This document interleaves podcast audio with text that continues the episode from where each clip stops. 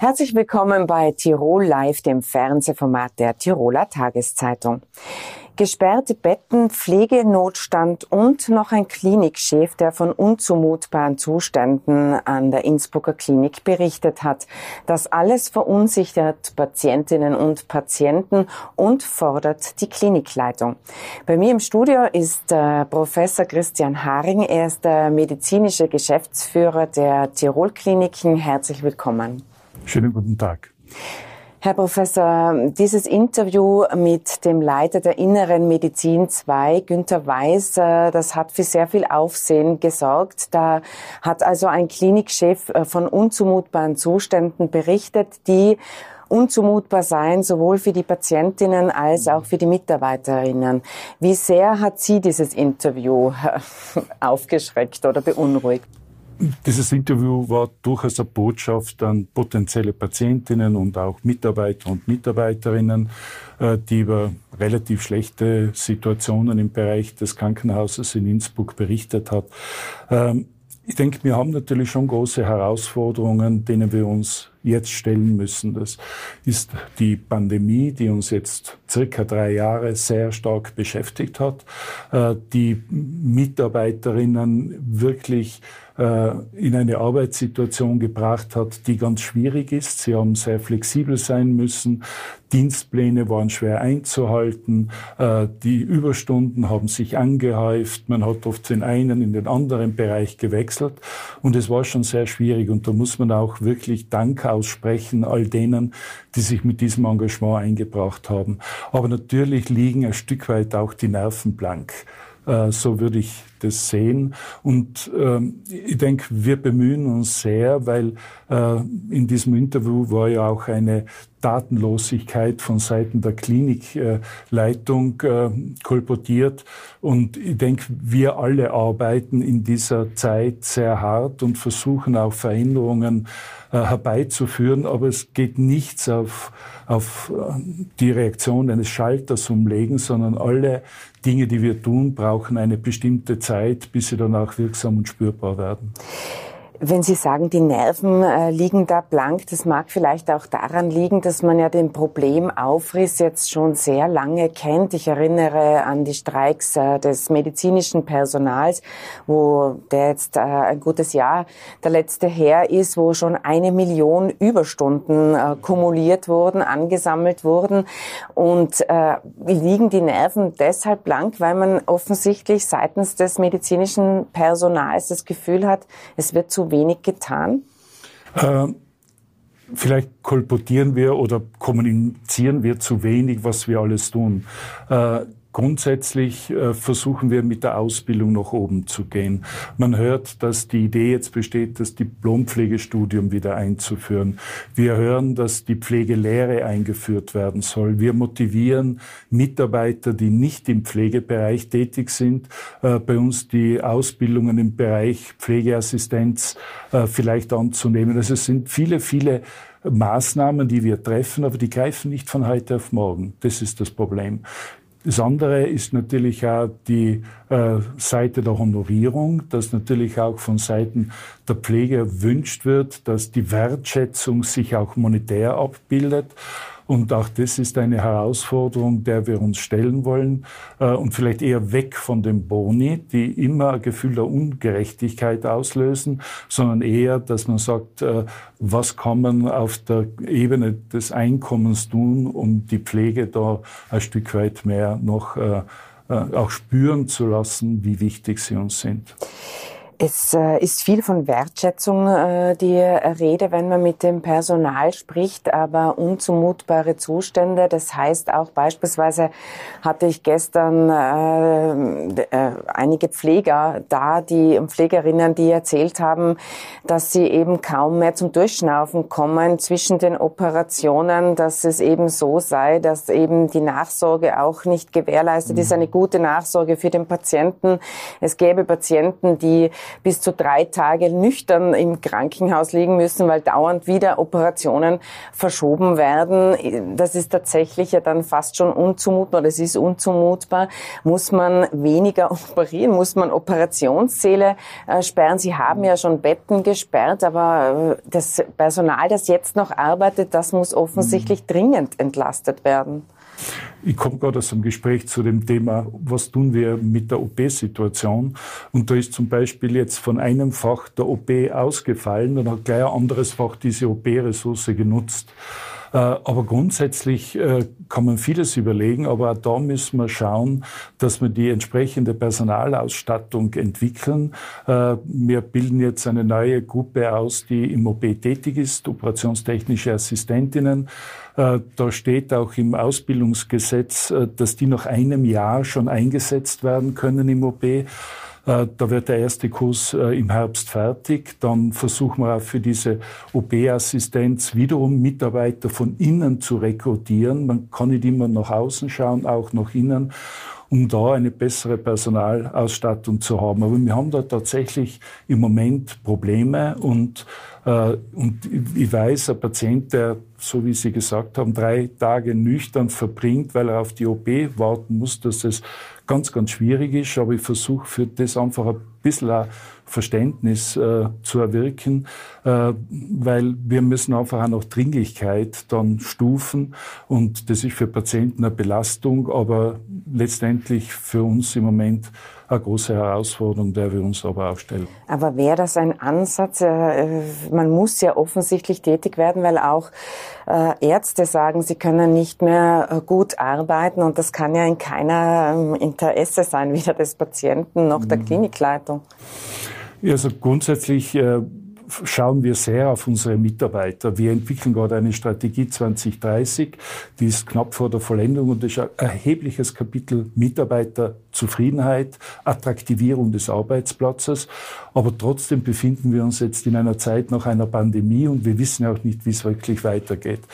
Äh, Ärzte die natürlich genau so überlastet sind wie Pflegepersonen, müssen sich dann einfach auch ein Stück weit, gerade mit der ärztlichen Direktion, OPGs, äh, Mattiens, der sich sehr einsetzt für die Organisation der Operationssäle, irgendwie austauschen. Wir kommen da gerne entgegen. Aber letztendlich schauen wir halt schon auch sehr auf die Patienten und Patientinnen.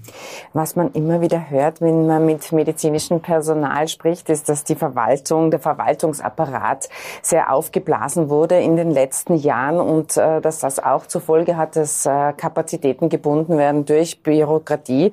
Würden Sie dem Attest äh, des medizinischen Personals, nachdem Sie der medizinische Geschäftsführer sind, der Tirol-Kliniken zustimmen? Ich habe die Gelegenheit gehabt, im Krankenhaus Heil immer wieder bei diesem Vorstellungstag für neue Mitarbeiter dabei sein zu dürfen.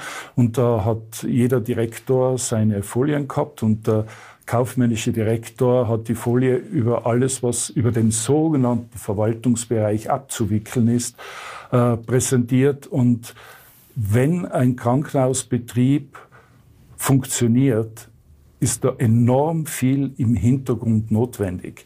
Das beginnt bei der Gehaltsabrechnung. Jeder will am 15. sein Geld haben. Das beginnt bei der Abfallwirtschaft, wenn ich bei A beginne und die, die Logistik der Zulieferung Z von den verschiedenen Gütern, die wir haben. Es ist ein Krankenhausapparat extrem komplex und wenn man nicht spürt, wie wichtig der Verwaltungsbereich ist, dann funktioniert er gut. Und dazu brauchen wir auch also Sie Personal. finden das nicht, dass es zu viel in die ja. Verwaltung. Äh ich habe sogar das Gefühl manchmal, dass da einige Mitarbeiter extrem gefordert sind. Also diesen Attest oder diesen Befund äh, teilen Sie nicht. Ähm, jetzt haben wir diese Situation eben von den Ärzten geschildert, von der Pflegeseite äh, geschildert. Es ist also ähm, äh, Not am Mann in dem Sinne, dass rasch äh, gehandelt werden muss. Denkt äh, die Klinikleitung daran, einfach Leistungen auch zu reduzieren? Wir haben ein gesamtes Gesundheitssystem und in dem Gesundheitssystem spielen die Krankenhausbetten nur eine Rolle. Es gibt viele, viele andere Bereiche, äh, die für die Betreuung von Menschen, von Alten, die müssen jetzt nicht krank sein, aber sind vielleicht in einem Altenheim, äh, über die Versorgung von niedergelassenen Ärztinnen und Ärzten, äh, über die Gesundheits- und Sozialspende, also ganz, ganz viele Strukturen, die da ineinander greifen. Und ich denke, wir können unsere Leistungen dann reduzieren, wenn im ambulanten Bereich die entsprechenden komplementären Angebote sich entwickeln. Und es wird in Zukunft ganz wichtig sein, diese Abstimmungsarbeit sehr ernst zu nehmen. Also die Abstimmung mit dem niedergelassenen genau. Bereich. Herr Professor Haring, vielen Dank äh, für den Besuch ins Studio und äh, wir hoffen das Beste in unser allen Sinne. Vielen Dank für die Einladung. Ab 1. April können Problemwölfe leichter abgeschossen werden. Die dazu notwendige Verordnung hat die Landesregierung diese Woche erlassen. Der politisch Zuständige ist Josef Geisler, Landeshauptmann Stellvertreter und zuständig fürs Jagdgesetz. Herzlich willkommen bei uns im Studio. Einen schönen guten Abend. Äh, Herr Geisler, ich möchte mit dem anfangen, was gestern schon für Verwunderung äh, gesorgt hat, war die Aussage der Landesregierung, dass von allen 2100 Almen keine einzige mit einem Herdenschutz auskommt, sondern alle nicht schützbar sind. Wie, wie ist das äh, möglich? Ja, zum einen muss man mal sagen, das Thema Großraubtiere spaltet natürlich auch die Gesellschaft.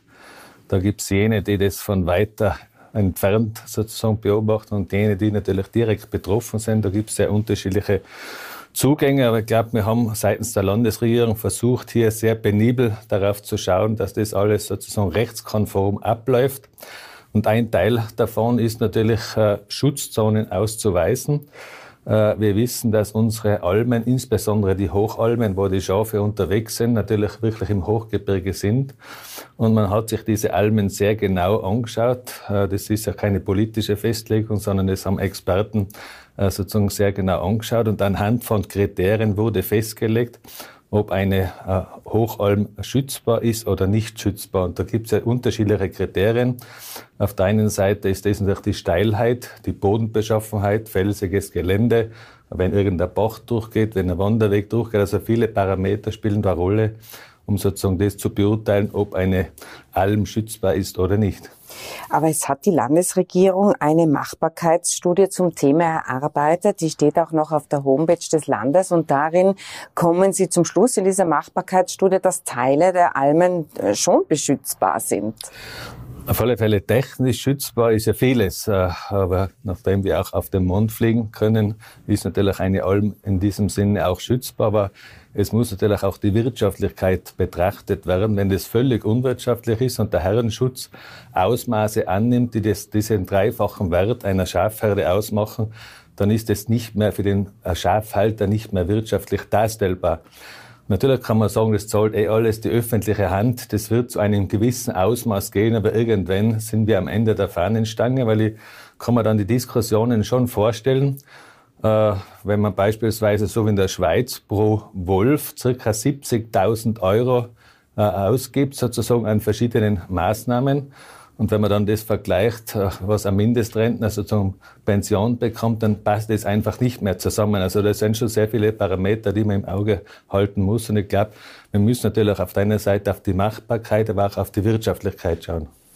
Okay, also es, es würde sich nicht rechnen, äh, dass man es vielleicht äh, so äh, zusammenfasst. Ähm, wenn es jetzt herauskommt, dass die 2100 Almen nicht zu beschützen sind, warum hat man dann sehr lange immer wieder und, äh, Hirten gesucht? Also man hat ja für den Herdenschutz äh, Leute gesucht, man versuchte eben Hirten zu finden und man hat auch dafür Geld in die Hand genommen. Das Land hat das unterstützt, aber auch die EU. Wenn man jetzt zum Schluss kommt, ist es eh nirgends äh, möglich, die Herde zu schützen. Wieso hat man dann jahrelang Hirten gesucht?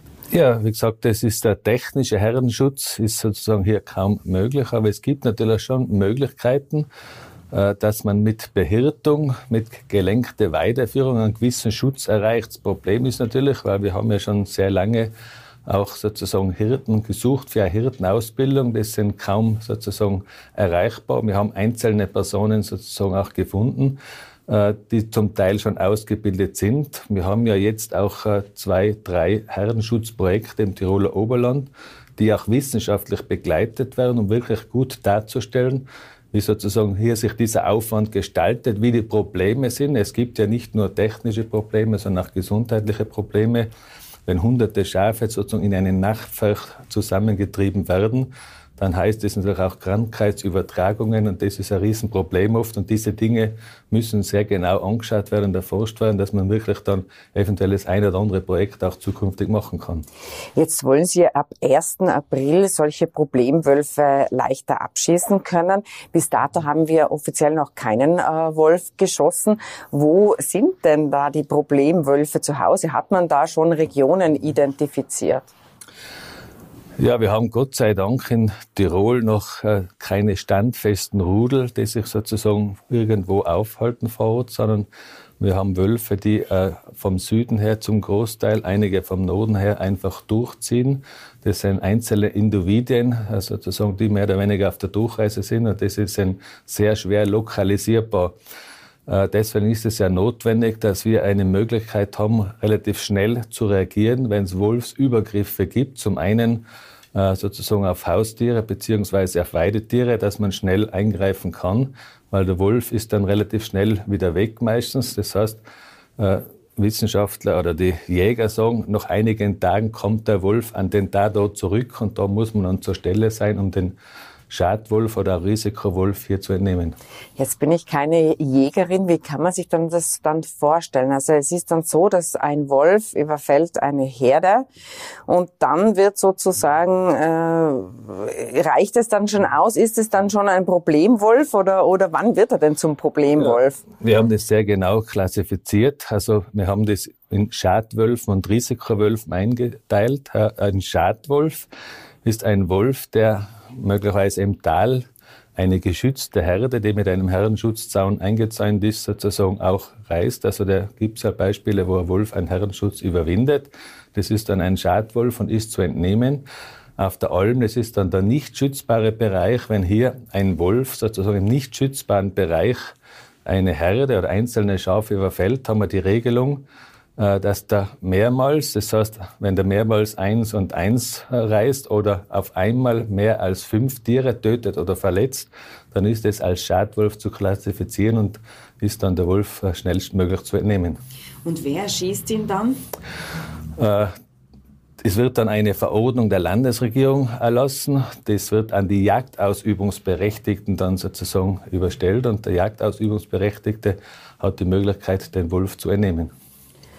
Also das heißt, ähm, das ist jetzt kein offizieller von den Behörden äh, installierter Jäger, sondern das kann dann der Jagdleiter im jeweiligen Gebiet entscheiden, mit wie vielen Jägern er sozusagen auf die Pirsch geht und etwaig dann den Wolf erlegt? Ja, zum größten Teil werden das natürlich schon die Jagdausübungsberechtigten in diesem Revier sein oder in diesen Revierrennen, die betroffen sind, äh, das, äh, das durchführen. Aber es gibt natürlich auch die Möglichkeit, wenn es Jagdausübungsberechtigte nicht in der Lage sind oder nicht willens oder sagen, okay, das ist nicht meins, dass man auch Berufsjäger sozusagen einsetzen kann, um das Thema zu äh, vollstrecken sozusagen.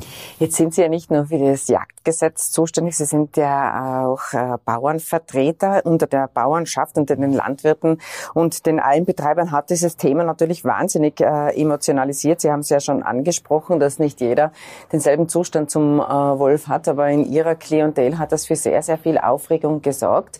Ähm, will man jetzt sozusagen die Bauern beruhigen und riskiert auch, dass die Verordnung etwaig die EU kippen wird?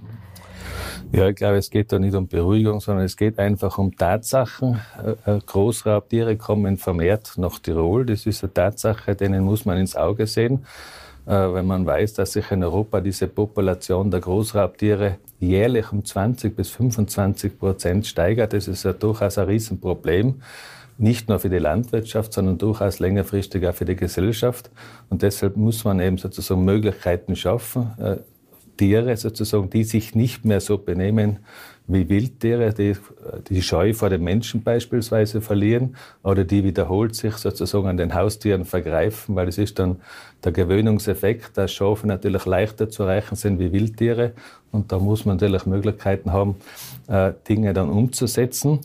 Äh, wir haben ja diese FFH-Richtlinie immer noch, die den Wolf als streng geschütztes Tier sozusagen auch ausweist und bezeichnet. Leider Gottes gibt es da wenig Bewegung. Es hat zwar das EU-Parlament einen Beschluss gefasst, mehrheitlich. Die Kommission äh, wird aufgefordert, hier tätig zu werden. Tätig werden heißt aus meiner Sicht sozusagen den Gegebenheiten anzupassen. Und wir haben ja namhafte Wildtierbiologen, die europaweit tätig sind und die sagen auch längst schon, es ist nicht mehr notwendig, diesen strengen Schutz äh, dieses Tieres, äh, weil sozusagen die Population sich relativ stark vermehrt. Also da glaube ich, sollte man schon zur Tat schreiten.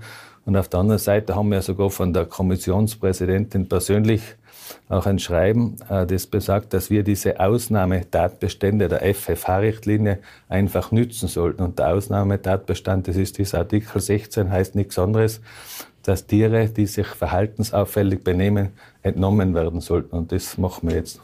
Also jetzt wird die Landesregierung tätig. Riskiert man absichtlich oder sagt man jetzt, schauen wir mal, was von Seiten der EU an Einsprüchen kommt. Jetzt machen wir mal die Verordnung und schauen mal, was passiert. Ist das ein bisschen eine Absicht oder eine Risikoabwägung Ihrerseits Nein, glaub, äh, dahinter? Ganz das Gegenteil ist der Fall. Die EU ist ja völlig säumig. Äh, wir haben ja sogar eine äh, Anfrage an den EuGH über unseren äh, Landesverwaltungsgericht gestellt, nämlich die Ungleichbehandlung der Mitgliedstaaten. Also es werden ja Mitgliedstaaten auch innerhalb Europas ungleich behandelt mit dieser Richtlinie. Es gibt äh, Länder, die sozusagen bessere Möglichkeiten oder Ausnahmen haben. Äh, beispielsweise wie Schweden oder auch Frankreich sozusagen macht einfach einen gewissen Abschussplan und schießt so jährlich 50 bis 60 Wölfe ab, dass sich die Population in den französischen Alpen hauptsächlich nicht weiter ausdehnt. Und sowas Ähnliches wollen wir natürlich auch machen, nicht mit Tirol alleine, weil wir haben ja keine Population in diesem Sinne, sondern wir haben mit diesen Arge Alpländern, also wir haben ja einen Beschluss aller Arge Alpländer, dass wir gemeinsam ein Wolfsmanagement machen. Im Alpenraum haben wir circa 1000 Wolfsindividuen. Das heißt, wir müssten eigentlich jährlich dann so 150 bis 200 im alpinen Raum schießen, dass sich die Wolfspopulation nicht noch weiter ausdehnt. Also das ist durchaus eine hehre Aufgabe und das geht nur länderübergreifend, aber man braucht natürlich dann schon auch die Mithilfe der Europäischen Kommission, die ist ja zuständig für diese Richtlinie, dass man hier weiterkommen. Aber wenn man es jetzt, wir diskutieren ja schon sehr, sehr lange über diese Thematik, wenn man das jetzt äh, letzt, im nächsten, letzten Jahr an sich anschaut ähm, und man ge, ginge davon aus, dass die Verordnung damals schon äh, da am Tisch gelegen wäre, wie viele Wölfe hätte man denn letzte Saison schießen müssen nach dieser neuen Definition Schadwolf und ja, wir haben im letzten Jahr natürlich ein anderes Modell, sozusagen diese Entnahme noch gehabt. Wir versuchten das ja mit bescheiden. Also Aber ich, bescheiden. ich frage so, weil Sie sind so sehr in dieser Materie, wie viel solche, also wie viel solcher Wölfe würden jetzt quasi, die man letztes Jahr schon gerne schießen wollte, aber nicht konnte, und wenn man sie jetzt äh, mit der Verordnung sozusagen, wie viel würden dann äh, geschossen werden? Ja, wir haben letztes Jahr Dutzend Wölfe gehabt, die größeren Schaden angerichtet haben. Und dieses Dutzend an Wölfen würde sicher jetzt heute äh, im heurigen Jahr dann mit Verordnung äh, zum Abschuss freigegeben werden. Natürlich ist äh, sozusagen ein Wolfabschuss nicht ganz so einfach. Da brauchst du durchaus sozusagen gute Spezialisten. Aber wir haben, glaube ich, eine top ausgebildete Jägerschaft, die ihre Reviere sehr genau kennen. Und da haben wir, glaube ich, schon gute Möglichkeiten, den einen oder anderen Wolf dann auch zu entnehmen. Die Jäger wird es teils freuen, die Tierschützer weniger. Herzlichen Dank äh, für den Besuch im Studio. Sehr gerne und wir können uns natürlich bei diesem Thema weiter unterhalten. Ja, das Thema Wolf wird uns sicherlich noch länger begleiten. Tirol Live sehen Sie wie immer auf tt.com und Sie können auch die Sendung nachhören via Podcast.